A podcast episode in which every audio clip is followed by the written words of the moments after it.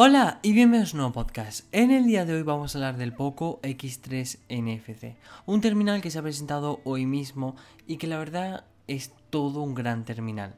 Hablamos de un superventa que estrena procesador de Qualcomm, el Snapdragon 732G. Viene con algunas características que antes veíamos en la gama alta y ahora vemos por ejemplo en la gama media y con un precio rompedor. Como siempre empecemos por el principio, ¿no? Empecemos como siempre por su diseño. Un diseño, primero en la parte frontal está casi, casi, casi en toda la pantalla libre. Solo hay una pequeña perforación en el centro de la cámara y un pequeño marco o barbilla, como lo queráis llamar, abajo.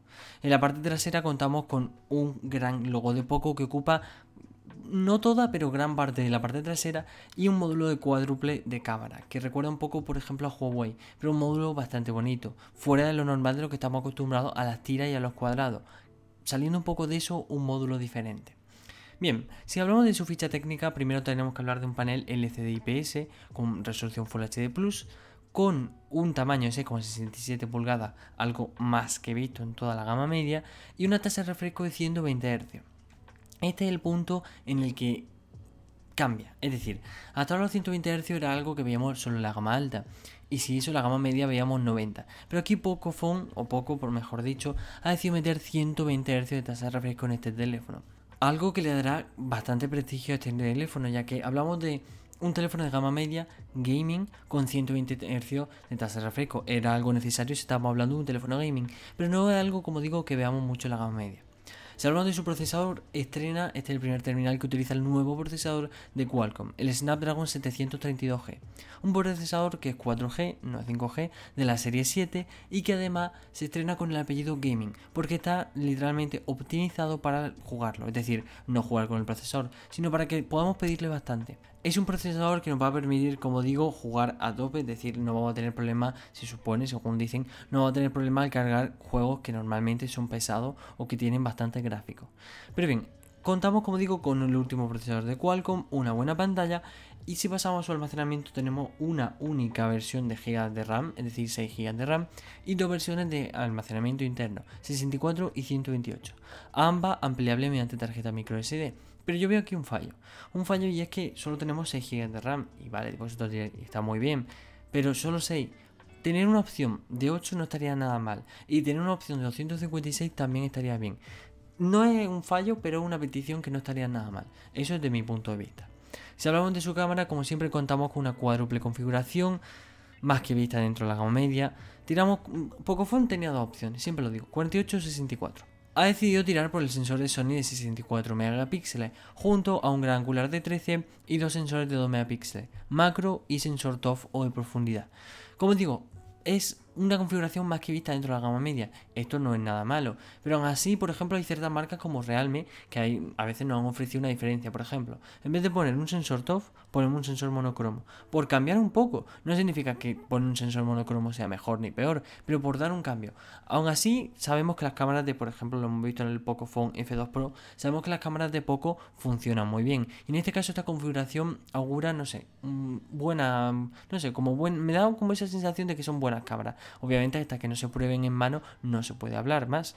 Aún así, contamos también con una cámara frontal de 20 megapíxeles, único sensor. No contamos ni con un gran angular ni nada por... Es que no es necesario.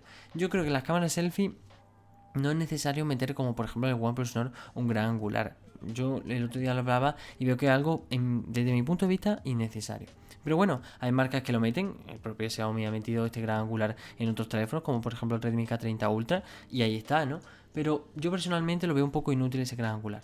La explicación siempre es eh, lo mismo, es decir, pongamos que solo vemos con un sensor normal, vamos a poner que solo vemos 60 grados. Si ponemos un gran angular, somos capaces de ver hasta 120 grados, pongamos, por ejemplo.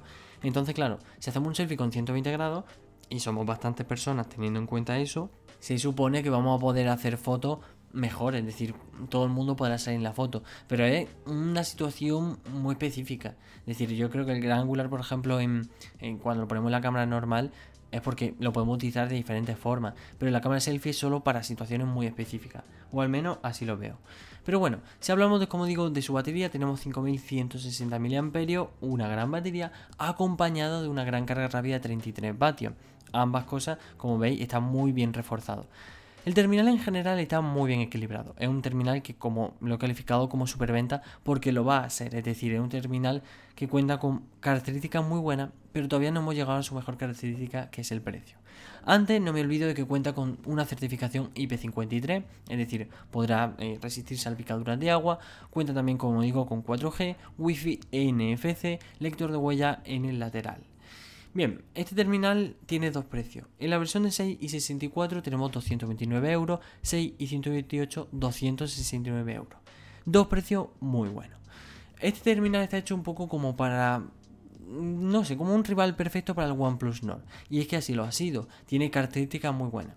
Un pequeño fallo que, por ejemplo, se podría encontrar en la pantalla que por este precio normal, es que cuenta con un panel IPS.